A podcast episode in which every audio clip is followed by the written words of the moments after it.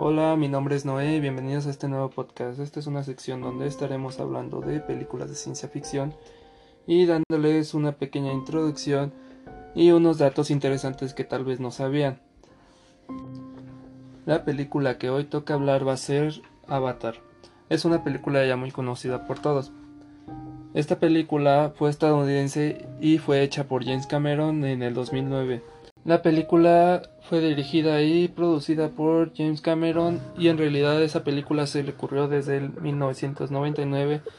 Por desgracia los efectos especiales de esa época no eran tan favorables y eso ocurrió que se retrasara la producción. Pero cuando finalmente se decidió James Cameron hacer la película fue cuando en una ocasión fue a ver la película de El Señor de los Anillos y vio al personaje de Gollum. Algo realmente interesante cuando se estrenó la película fue que fue la más taquillera en el 2009, recaudando más de 2.787 mil millones de dólares. Pero por desgracia le quitaron ese puesto cuando en el 2019 se estrenó la película de Avengers Endgame que recaudó más de 2.798 mil millones de dólares, pero otra vez en primer lugar recaudando más de 2.807 mil millones de dólares. La banda sonora fue dirigida por James Hornick, el genio de la música de Titanic. Este creó la canción que es más reconocida como Becoming One with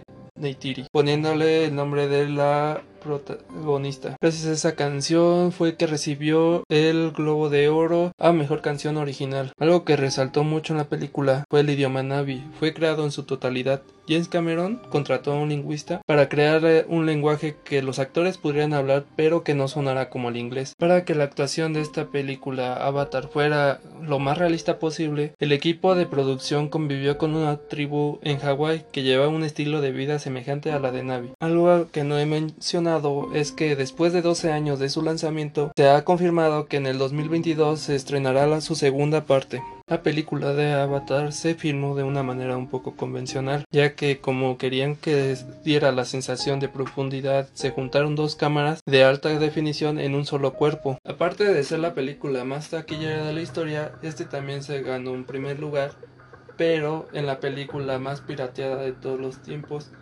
a través de una plataforma que se conocía como BitTorrents según sus fuentes oficiales.